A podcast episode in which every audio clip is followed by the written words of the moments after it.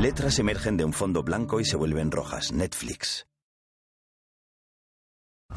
Varios coches de policía rodean la casa de Toledo. Dentro del coche de Raquel, el profesor mira inquieto a su alrededor. La policía prepara sus armas y entra en la casa. La policía científica, vestida con monos blancos, prepara los maletines para las pruebas. El profesor continúa observándolos desde el coche y se seca el sudor de las manos en el pantalón, nervioso. Registrando el piso superior. Habitación oeste parece ser un aula. Taburetes, pizarra. No hay presencia humana. Dentro de la casa un equipo de policía registra el aula, que está a oscuras. Las paredes están cubiertas de documentos, mapas y fotografías del plan. Raquel, vestida con un mono blanco, sonríe satisfecha. Inspectora, hemos encontrado algo más. Que no entre nadie en el aula que no sea de la científica. Cuenta con ello. Inspectora. Le entregan dos cepillos de dientes. La cocina y el baño están llenos de restos. Acompáñame. Raquel se los devuelve y sigue a Suárez por un pasillo. Desde lo alto de una escalera, Raquel y Suárez observan trabajar a la policía científica en el enorme comedor de la casa. Una agente en mono les saluda desde la planta de abajo. Ellos bajan la escalera para reunirse con él. ¿Qué es eso? Parecen boquerones. El agente saca una anchoa de un tupper. Anchoas. En el coche de Raquel, el profesor escucha. Inspectora, los registros de compra que robaron en la farmacia de Palomeque. Baja la cabeza angustiado. Estaban en un cajón. Joder. La persona que les ayuda desde fuera ha estado aquí. Y hace menos de 30 horas. Poned vigilancia en todas las carreteras colindantes. Suárez y el agente la observan marcharse. Atención, corten todas las carreteras en 10 kilómetros a la redonda. El sospechoso puede estar cerca. Repito, el sospechoso puede estar cerca. Recibido. En marcha las unidades y informamos al jefe. En el coche, el profesor limpia sus huellas de la palanca de cambios. La inspectora comenzó a segregar adrenalina y cortisol. Su ritmo y su presión sanguínea aumentaron, al igual que una leona segundos antes de cazar a su gacela. Estaba excitada y sentía el aliento de su presa muy cerca. En la casa, Raquel sonríe satisfecha y se coloca el gorro del mono. En el coche de Raquel, el profesor se ajusta las gafas y mira al frente con decisión. En la casa, Raquel observa su fotografía, la del coronel Prieto y la de Suárez en una pared. Una agente mono se acerca a ella. Tenemos hasta ocho tipos de huellas diferentes. Una de ellas ya ha sido cotejada. Pertenece a Silene Oliveira, alias Tokio. Raquel suspira y deja las huellas en una mesa cercana. Raquel no podía parar de hacerse preguntas. ¿Eran realmente aquellas pruebas un hilo del que tirar? ¿O de nuevo una vía muerta en la que atascarse? Pensativa, Raquel observa las fotografías de algunos empleados de la fábrica y de Allison. Esto no tiene ningún sentido. Raquel se dirige a la mesa del salón. Hay una botella de agua ya embolsada como prueba. Antes del atraco, Río se sirve agua de esa misma botella. Aparece su foto policial. Hay una copa de vino. Antes del atraco, Berlín se sirve un vino en esa copa. Aparece su foto policial. Se ve una botella de alcohol. Antes del atraco, Tokio tiene esa botella en la mano. Aparece su foto policial. Tokio mira una bola de nieve. Ahora esa bola de nieve está embolsada como prueba. Raquel estaba en lo cierto. El profesor huye de Ángel en una moto. Porque el profesor había planeado minuciosamente llevar hasta Toledo a la policía, por lo que habían dejado una fantástica escena del crimen digna de un Oscar. Y llena de ADN de gente que nada tenía que ver con el atraco. Con lo que no contaba el profesor era con volver y dejar las huellas de aquellos que la policía ya tenía identificados. Berlín, Río y yo. Y ya de paso desconcertarlos con unos boquerones y los papeles de la farmacia. Lo único que pretendía es llevar a Murillo a una vía muerta en la que perdería al menos tres días. Coches de policía aparcados fuera de la casa de Toledo. En la Fábrica Nacional de Moneda y Timbre, las máquinas no dejan de producir dinero. Tres días muy productivos para nosotros, porque dan para mucho cuando se imprimen billetes a 8 millones por hora, sobre todo con la ayuda inestimable de los rehenes. Venga, chicas, esto lo necesito contar media hora, ¿eh? ¿A ti qué te pasa? Tú espabila, niña, mira, mira con qué sonrisa trabaja la gente. ¡A trabajar! ¡A trabajar que el trabajo dignifica! ¡Joder! convertidos en cómplices y con la ilusión de recibir algún día por correo postal un millón de euros. En una cámara acorazada llena de paquetes de dinero, Río deja caer un gran paquete lleno de fajos de billetes. El Sinki entra con otro y se sonríen. En la casa de Toledo, Raquel piensa. Algo no encajaba. Entre esas paredes no había nada que no supieran ya. Lo que el profesor había calculado que le llevaría tres días, a la inspectora le llevó 50 minutos. Suárez, llama a Alberto. Que venga en cuanto pueda. Alberto, tu marido. ¿No es el mejor de la científica? Pues que venga. Suárez la observa dubitativo y utiliza su radio. Atención, comunicación con Central, servicio operativo 315 Finca de Toledo. La inspectora Murillo solicita la presencia del inspector Vicuña de la científica. En el coche de Raquel, el profesor escucha atentamente la orden y observa intranquilo a su alrededor. Fundido a negro. A3 Media presenta una producción de Vancouver Media. Úrsula Corbero, Itziari Tuño, Álvaro Morte, Paco Tous, Pedro Alonso, Alba Flores, Miguel Herrán, Jaime Lorente, Esther Acebo, Enrique Arce, María Pedraza, Darko Peric y Kitty Mamber. Director de fotografía, Miguel Amoedo. Directora de producción, Cristina López Ferraz. Productores ejecutivos, Alex Pina, Sonia Martínez y Jesús Colmenar.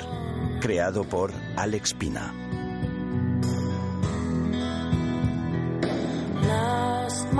Sobre la maqueta de la Fábrica Nacional de Moneda y Timbre, el título de la serie en letras rojas y blancas, La Casa de Papel.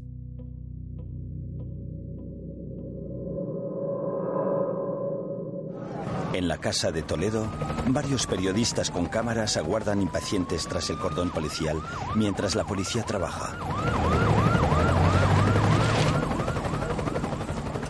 En el coche de Raquel, el profesor ve una agenda en la guantera, la coge y la ojea. Raquel, soy Julia, la profesora de Paula. Solo quería avisarte de que ha venido el padre de Paula y se la ha llevado a comer fuera. Ha dicho que era un evento familiar. Me gustaría reunirme contigo. No, no es por Paula. Paula va bien. Pero su padre quiere invitarme a un café después de clase y, y no sé muy bien cómo abordarlo. El profesor guarda la agenda con un trapo para no dejar sus huellas. Suárez, un agente y Raquel salen de la casa, cuya entrada está escoltada por dos agentes más. Al ver a Raquel, el profesor sale del coche y trata de hablar con ella. Eh, perdón, perdón, es que conozco a la inspectora. Eh, Raquel, Salva, discúlpame, es que solo quería despedirme. perdona todo este lío, de verdad. No, no, no, estás trabajando, no te preocupes de nada. No, no pasa nada. Mira, yo voy a coger el camino que me has traído, llegaré al pueblo y algún autobús encontraré para Madrid. Espera. Suárez, ¿hay algún coche que vaya a Madrid ahora? En una media hora sale la primera remesa de pruebas para Canilla. No quiero molestar, de verdad. Es que me cojo un autobús, no pasa nada. Tirando por el camino y luego todo a la derecha se llega a la carretera. Me ha parecido ver una parada. Sí, hay una O sea, parada. Claro. Salva, no hay problema, te lleva un compañero. El profesor sonríe sin poder ocultar su nerviosismo. Raquel se aleja de él y se agacha al ver una colilla en el suelo. La coge con la mano enguantada y la observa con atención. Días antes, en el exterior de la casa, el profesor esparce cuidadosamente diversos objetos, como una chapa de cerveza. Con la mano enguantada y la ayuda de unas pinzas, saca la colilla de una bolsa de plástico y la deja en el suelo. En la fábrica, 80 horas de atraco. Ya es la hora. Todavía falta un minuto para las seis. Pues dada la circunstancia, ya sabes por dónde me iba a pasar tu puñetera puntualidad británica. Moscú descuelga el teléfono y llama.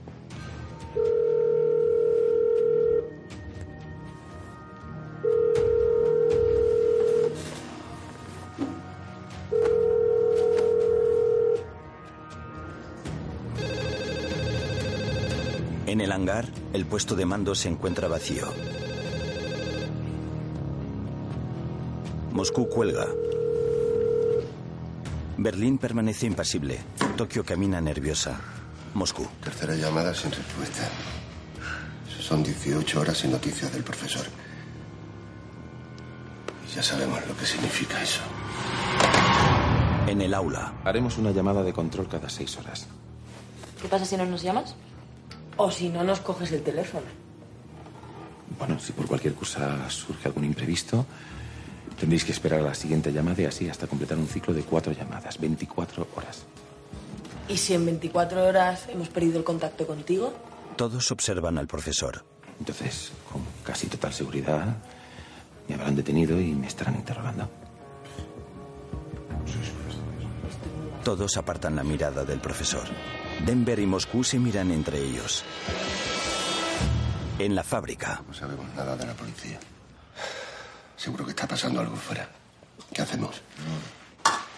Oh, bueno. Todavía queda una llamada para completar el ciclo a las 12 de la noche. ¿Qué ciclo? El ciclo de la puta ratonera. Denver, tranquilo. Moscú y Denver intercambian miradas nerviosas. El profesor estará atando algún cabo suelto. No hay nada de qué preocuparse. Aún.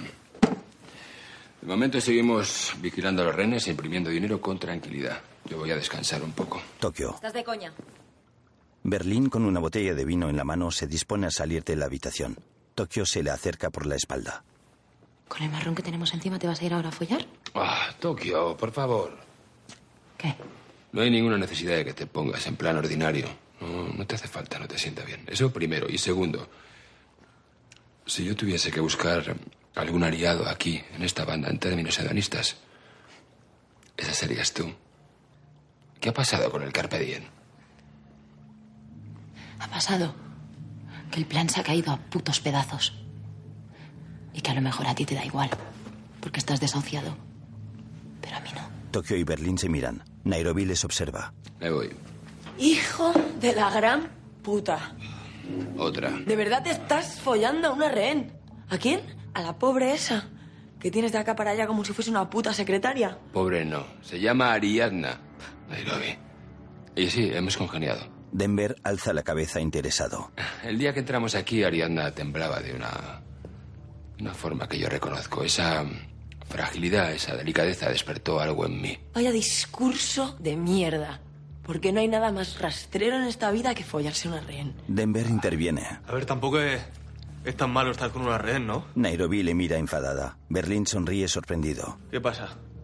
A mí se me puede acusar de follar bien o de follar mal, pero no de follar a punta de pistola. Moscú le observa inquieto. Denver. No. ¿Qué pasa? Pues sí, pues sí. Yo también tengo una relación. Con Mónica Gastambide. Nairobi niega incrédula con la cabeza. Moscú. ¿Qué estás diciendo, hijo? Joder, que le salvé la vida. Y que, y que ella me abrazó y me besó. Y yo no la obligué a nada, que había amor. ¿Pero qué amor, pedazo de capullo? ¿Eh? ¿Tú no sabes lo que es el síndrome de Estocolmo? Pues mira, Nairobi, no lo siento, no sé lo que es el síndrome ese. Pero si tiene un síndrome o si tiene una puta enfermedad, pues bueno, ya lo superaremos juntos. No, no lo vais a superar juntos, porque tú eres el que se lo está provocando. El síndrome de Estocolmo es cuando la rehén acaba teniendo sentimientos por el secuestrador. Esta chica lo que está es acojonada. Pero tú, tú eres un puto analfabeto y te crees que es amor. ¿Qué, qué coños pasa? ya. ¿Qué coños pasa? Ahora Berger? ya. Denver agacha la cabeza avergonzado. Aquí ninguno somos un, un premio Nobel. Pero tenemos que dejar de echarnos mierda encima. Estamos en una situación crítica. No, en una situación crítica estaremos si el profesor no llama dentro de seis horas. Y entonces activaríamos el plan Chernobyl. Dispersos por el salón, las palabras de Berlín captan la atención de todos. El profesor no dijo nada de eso. ¿Qué es el plan Chernobyl? Tokio se acerca a Berlín. Si todo sale bien, nunca llegaréis a saberlo. Así que, por favor, vamos a tener un poco de paciencia. Se planta delante de él. ¿De acuerdo? Ahora, eh, si me disculpáis, yo voy a vaciar mi mente. Berlín sale de la habitación y Tokio le mira con odio. Nairobi se lleva las manos a la cabeza. En la casa de Toledo, la policía científica sigue inspeccionando los exteriores. Raquel y el profesor les observan. Salva. ¿Tú, tú crees que debería dejar el caso? No sé, decir que no estoy bien, coger una baja. Abandonar. Bueno, esa es una pregunta muy íntima. Por eso te la hago. Nos hemos acostado, no sé, ya conoces a mi madre, todo. No quiero decir que, que es una pregunta a la que solo tú puedes responder. Solamente tú sabes cómo te sientes. Raquel desvía la mirada. Pues siento que todo esto me, me va grande. Creo que si hubiesen puesto a otra persona No, en no, mi no, lugar. Eso no, Raquel, no. Si tú estás al mando de una crisis así es porque. Bueno, porque nadie mejor que tú sabe cómo gestionarla. No sé, todavía en la carpa, hablando con, con ese tipo, el profesor, eh, con el que negocio. Ahí me siento útil. Y mira que me enfrento a preguntas del estilo que lleva puesto. ¿Qué lleva puesto? Sí. Pero no sé, no sé, aquí, a campo descubierto, siento que, que es más fuerte que yo. No puedo con él. No sé, mira, toda esa gente ahí trabajando. 30 tíos de la científica y yo no sé ni por dónde tirar. Me siento perdida.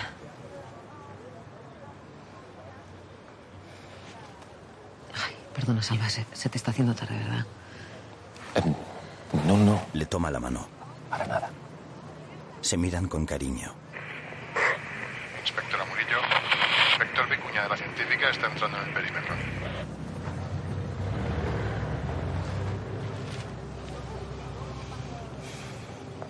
¿Me acompañas?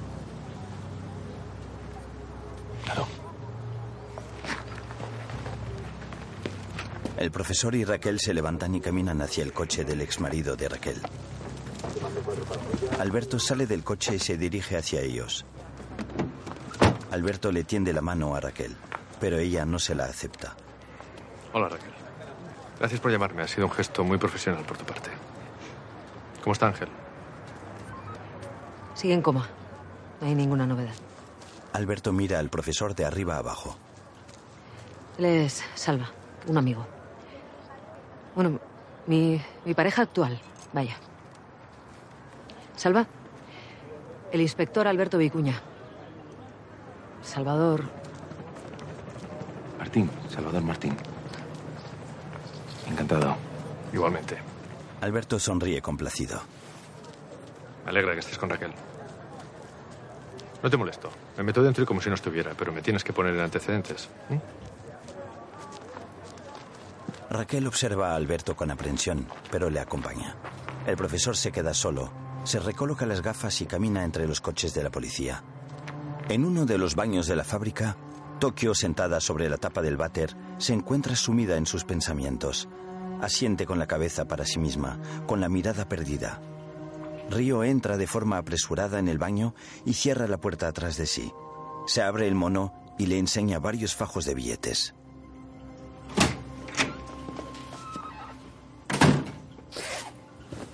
¿Qué es eso? 460.000 euros. Deja una bolsa en el suelo. Un pellizquito por si nos trincan. Para empezar de cero, tú y yo cuando salgamos del trollo. Río sonríe a Tokio y comienza a tantear baldosas.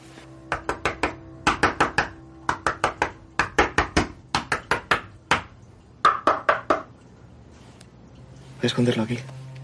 Detrás de nuestra baldosa. Voy a hacer un agujero con una radial y lo voy a volver a sellar. Y dentro de unos añitos venimos y nos compramos un pisito en la manga. Tokio le mira poco convencida. Baja del váter y se sienta en el suelo junto a él. Eso sí, todavía existe el euro, ¿no? Coño, es verdad. Tokio le pone una mano en el cuello y le acaricia la mejilla con el pulgar. Escúchame. No, no vas a empezar otra vez con la mierda que me quieres dejar, ¿no? Coño, espérate a que nos detengan y me dejas con una cartita o algo. Tokio le besa. Escúchame. Se miran a escasos centímetros. Las cosas se van a poner muy feas. Y yo no soy de quedarme quieta. Río sonríe. Soy más bien de liarme a tiros. Lo sé. Pero tú no. Necesito pedirte un favor. Cuando empiece la jarana, tienes que entregarte. Río niega con la cabeza. Te haces con una bandera blanca y te entregas. Eso te servirá de atenuante cuando se compliquen las cosas. Cuando se compliquen las cosas, yo estaré contigo. Cuando empiece la jarana, yo estaré contigo. tumba abierta. Y te digo otra cosa. Yo solamente saco la bandera blanca cuando gana Madrid. Se miran emocionados y se sonríen.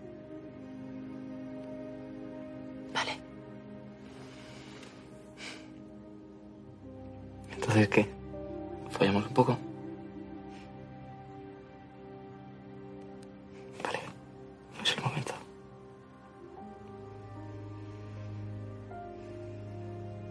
Jarana, entonces.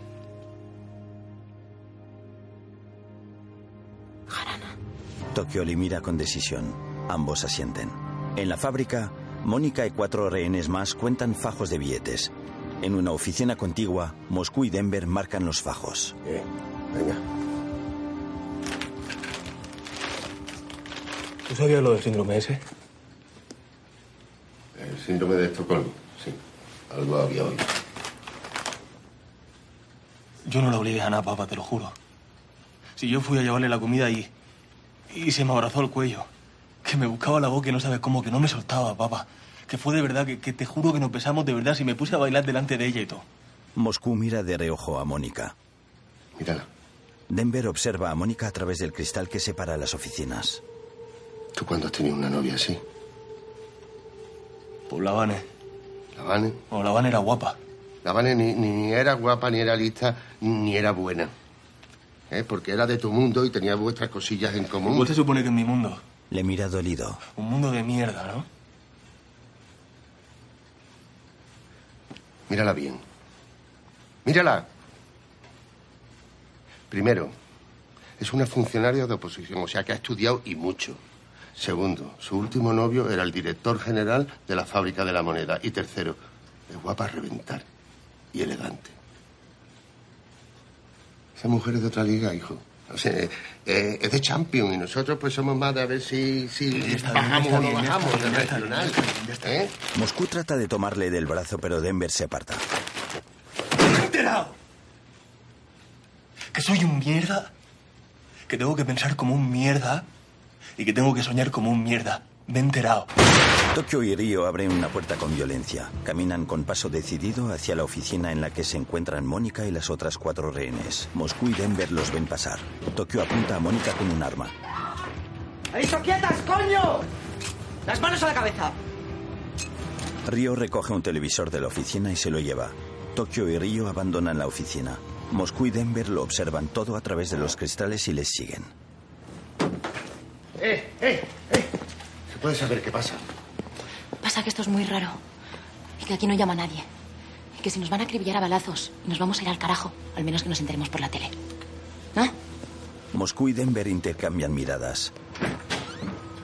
Moscú sigue a Tokio y a Río, mientras que Denver vuelve a la oficina en la que las rehenes se encuentran muy asustadas.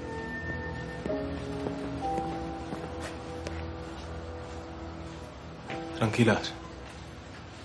Mónica Gastambide, te toca la cura. Denver toma a Mónica del brazo y la acompaña por el pasillo, pero le esquiva la mirada. En el interior de la casa de Toledo, la policía científica sigue recabando pruebas. Alberto y Raquel, ambos con mono blanco, caminan juntos por la escena.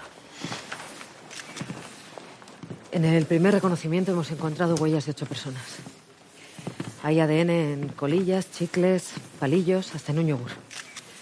Más de 100 pruebas clasificadas y lo que nos queda. Parece que también escribieron el plan en la pizarra. Estamos intentando reconstruirlo. ¿Han dejado el plan escrito? Alberto se acerca a una pizarra. Sí, bueno. Esa es la pregunta. Si esto es una escena contaminada o si responde a una falta de celo por destruir pruebas. Están dentro de la Fábrica Nacional de Moneda y Timbre. No creo que tengan falta de celo ni de inteligencia. Nada de esto vale una mierda. Ángel llegó más lejos que tú con las huellas que encontró. ¿Qué huellas? ¿No te dijo nada? Consiguió un objeto personal, una cucharilla. En el hangar, Ángel recoge una cucharilla del profesor. De ella aislamos las mismas huellas que encontramos en el Z. En la calle, el profesor fuerza el coche de policía. Ángel dio con alguien de la banda, o al menos estuvo muy cerca. Si hay algo útil aquí, sé dónde puede estar. Ven. Alberto inspecciona el interior de la chimenea con una linterna. Todo lo que hayan querido borrar de verdad Lo habrán quemado ahí dentro. Es la manera más segura de destruir algo. Y es lo que haríamos todos. Rey, solo hay cenizas. Y pocas. Y esas cenizas antes fueron leña, carbón, pero también documentos, fotos, un papel que al quemarse pierde la mayor parte de su materia. El fuego crea unas volutas de humo caliente que elevan esas partículas de papel por el tiro de la chimenea. En ocasiones, esas partículas se pegan al ladrillo rugoso de la pared.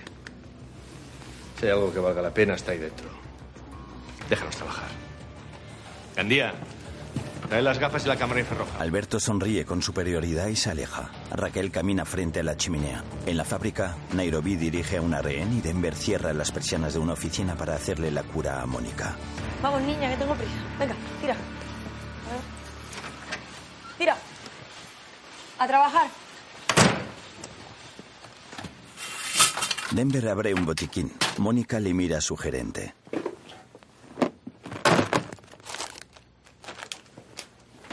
Date la vuelta. ¿Estás serio, no? No. Denver se agacha para ponerse a la altura de la herida. Mónica está en ropa interior y baila moviendo las caderas delante de su cara. ¿Puedes parar que se me derrama el betadine? ya, ya, el betadine. Mónica vuelve a intentar seducirle. Mónica, te lo estoy diciendo en serio. ¿Qué pasa? ¿Que, que se han acabado ya nuestras 60 horas de amor? Pasa que tú eres una reina y yo tu secuestrador. Así que cuando acabe esto y salgamos de aquí, pues ya veremos. Mónica se vuelve. ¿Qué pasa? Denver se levanta. ¿Qué ha pasado algo? No me he enterado. Que a lo mejor tú no te das cuenta porque estás aquí en contra de tu voluntad, Mónica. Pero tienes un síndrome ¿Qué síndrome? de Estocolmo. Que te enamoras de, del hijo de puta que te tiene secuestrado. Y como se te va la cabeza por eso, pues me tratas como si fuese tu novio. Que es una cosa de psiquiatría que lo tratan los doctores. Escucha. ¿Y si te digo que esa es la mayor tontería que he oído en mi vida? ¿Por qué me vas a decir? Si estás con el síndrome. Que no, Denver, escúchame, por favor. ¿Y si no hubiésemos cruzado por la calle? ¿Y si te hubiese pedido cambio en un bar para las tragaperras? ¿Qué hubieses pensado de mí? ¿Te hubiese fijado en más de dos segundos? De verdad, dímelo. ¿A que no? Mónica le aparta la mirada.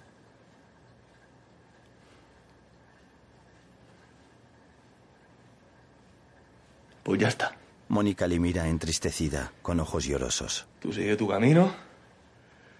Yo sigo el mío. Y para adelante. Es- Espera. ¿Tú sientes algo? Algo por mí, Yo no tengo ningún síndrome, Mónica. Denver. ¿Tú sientes algo? Sí. Pero lo mío es de verdad. No es de Estocolmo. Y lo tuyo. Yo no puedo hacer que se te vaya la cabeza. No puedo. No puedo hacerte eso. Ambos se miran afligidos. Denver sale de la oficina, pero se detiene en la puerta y se vuelve para decirle algo. Finalmente se va. Mónica sonríe. En otra parte de la fábrica, Berlín bebe una copa de vino en compañía de Ariadna.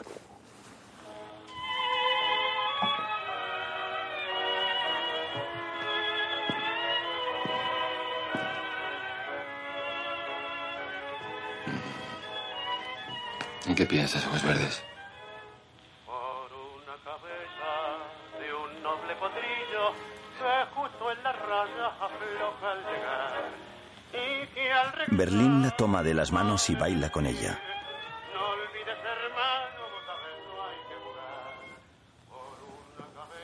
que Te miro y quiero saberlo todo de ti. Berlín le habla al oído. Ariadna tiene la mirada perdida. Cada día que has vivido.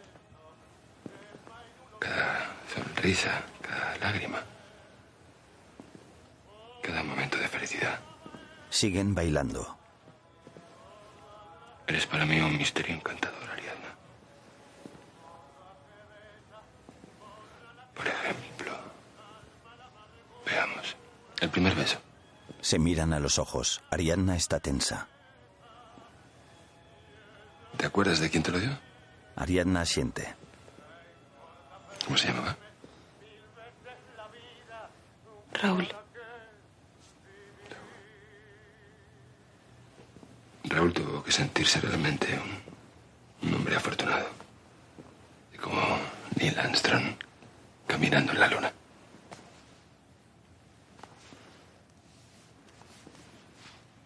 Las primeras veces son especiales. Únicas. Pero las últimas veces son incomparables. No tienen precio. Dejan de bailar. Lo que pasa es que la gente normalmente no sabe que lo son. Verás, me quedan seis meses de vida. O cuatro. Berlín sonríe. Puede que incluso menos. Le acaricia el pelo a Ariadna. Y una de las pocas cosas que realmente me importan ahora, ¿sabes cuál es? Saber que voy a vivir aquí, Le toma la cabeza entre las manos. aquí dentro.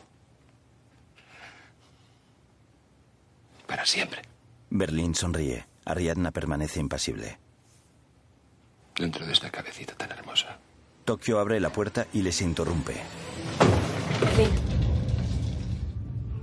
Ha pasado algo. Grave. En el exterior de la casa de Toledo, el profesor mira su reloj y observa inquieto a su alrededor. Se acerca a Suárez. Disculpe, los agentes que iban para Madrid. De momento parece que no va a irse nadie. Vaya, bueno, pues entonces irme yo caminando a la carretera. Eh, ¿Puedo pasar a despedirme de la inspectora? Acompáñame. El profesor sigue a Suárez hasta el interior de la casa. Un agente y un cordón policial le impiden acceder al centro del salón, donde Raquel y Alberto, ambos vestidos con monos blancos, están recabando pruebas de la chimenea. Alberto se incorpora con un pequeño fragmento quemado entre las pinzas y lo coloca en una placa de microscopio. Profesor lo observa con clara preocupación en el rostro.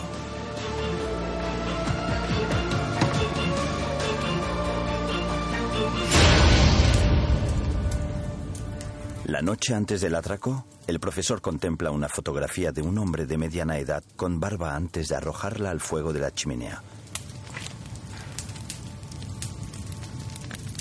Berlín, ¿Estás seguro de que quieres hacer eso? Podrías llevarlo todo contigo. el profesor toma otra foto. En ella, un hombre y un niño que lee en la cama. Desde mañana esto ya no son recuerdos, son simplemente pruebas contra alguien que está en busca y captura. El profesor también arroja esta fotografía al fuego. Toma una tercera y la contempla mientras Berlín se sienta a su lado. Berlín observa la fotografía por encima del hombro del profesor. El profesor arroja la tercera fotografía. La nostalgia es seductora. Nos cuesta desprendernos de los recuerdos porque pensamos que, que los recuerdos son realmente esos momentos felices, pero... Pero no lo son. Arroja otra. Y lo que vamos a hacer mañana nos exige pensar en el presente. El profesor extiende un antiguo recorte de periódico. No en el pasado. En el recorte, la muerte de un atracador. Ese era tu padre. Y eso es lo único que importa. Jesús Marquina fue abatido durante el atraco a un banco. El profesor alza la mirada hacia Berlín y ambos se sonríen con afecto. Y lo vamos a hacer por él. El profesor pensativo arroja el recorte al fuego y lo observa arder.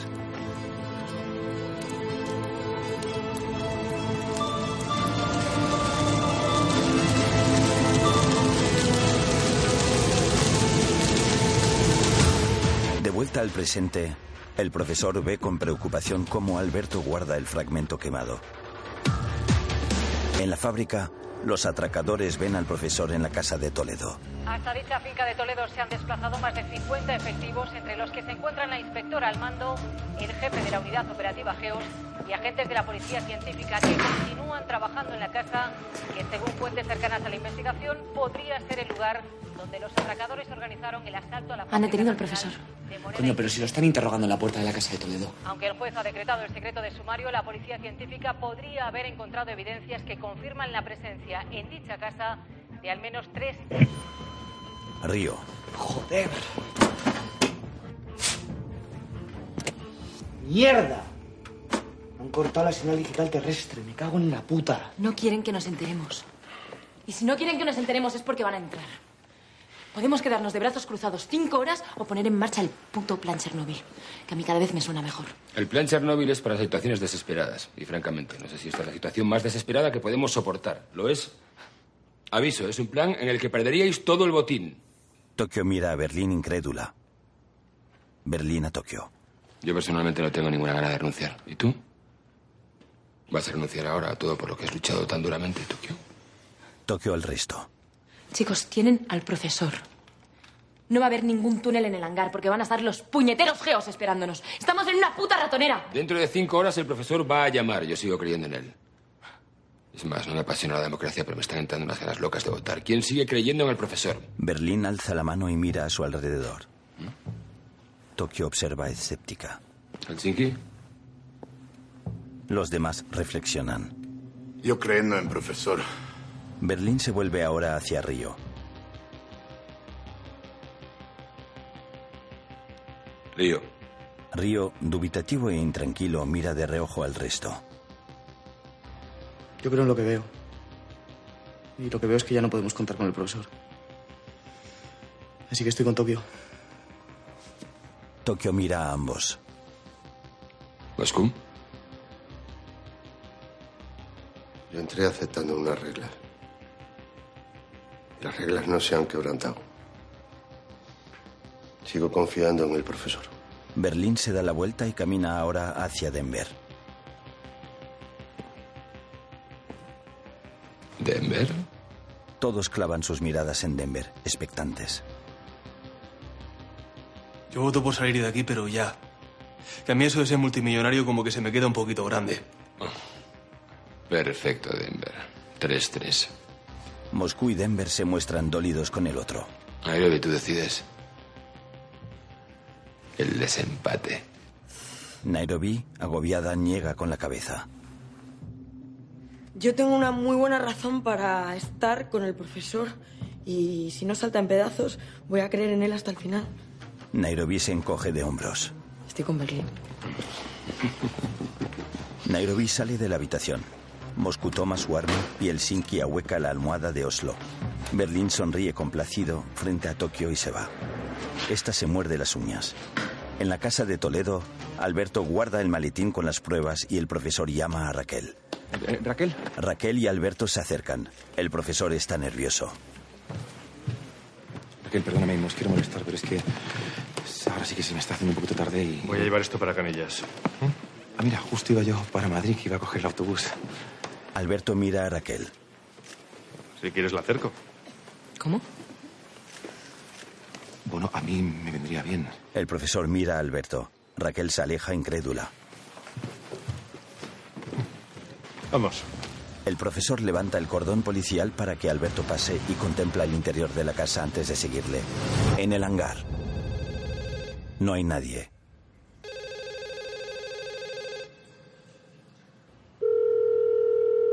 En la fábrica, Berlín cuelga.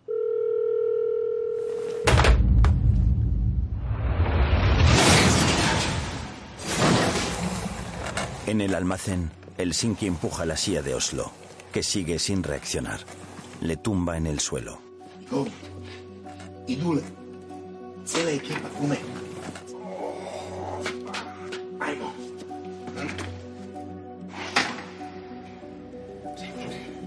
Le retira el vendaje de la cabeza mientras le mira con cariño.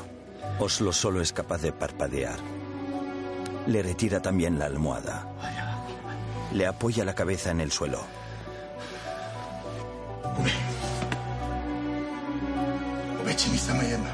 Le da unas palmadas cariñosas.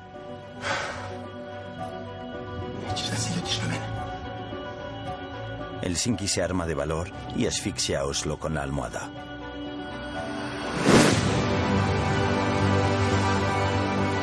El Sinki aprieta con fuerza y mira al frente con ojos llorosos.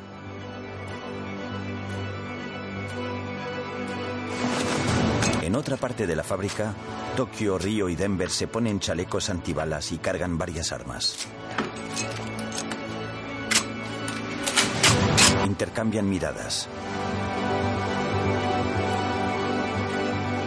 De vuelta en el almacén, Oslo mueve lentamente los dedos y muere. Helsinki se muestra compungido. Le quita la almohada de la cara, le pone la mano sobre los ojos y suspira apesadumbrado. Llora. Tokio, Denver y Río abren una puerta y caminan armados por un pasillo. Entran en el despacho de Berlín, Tokio le apunta con la metralleta y él la apunta a ella con una pistola. No lo juzguen. Helsinki hizo lo que tenía que hacer. Lo que hacen los soldados en la guerra. Lo que hacemos con los animales cuando no queremos que sufran. Sin odio. Como un acto de humanidad. Berlín acciona el percutor y Tokio carga una bala en la ametralladora. Denver mira de reojo a Tokio y a Río. Todos se apuntan entre ellos. Tokio mira por el objetivo a Berlín. Berlín suspira condescendiente y a continuación le quitan el arma. Suspira con aceptación. Salen de la habitación. Tokio y Denver acompañan a Berlín sujetándolo uno de cada brazo. Berlín y Tokio se miran desafiantes.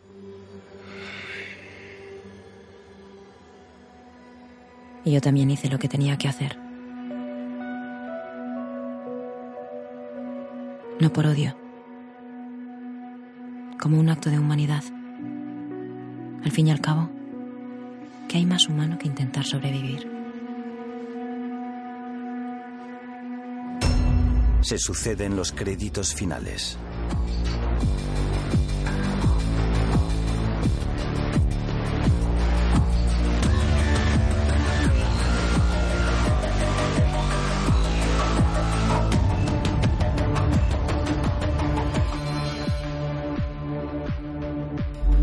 Producción Vancouver Media para A3 Media Televisión. Letras emergen de un fondo blanco y se vuelven rojas. Netflix.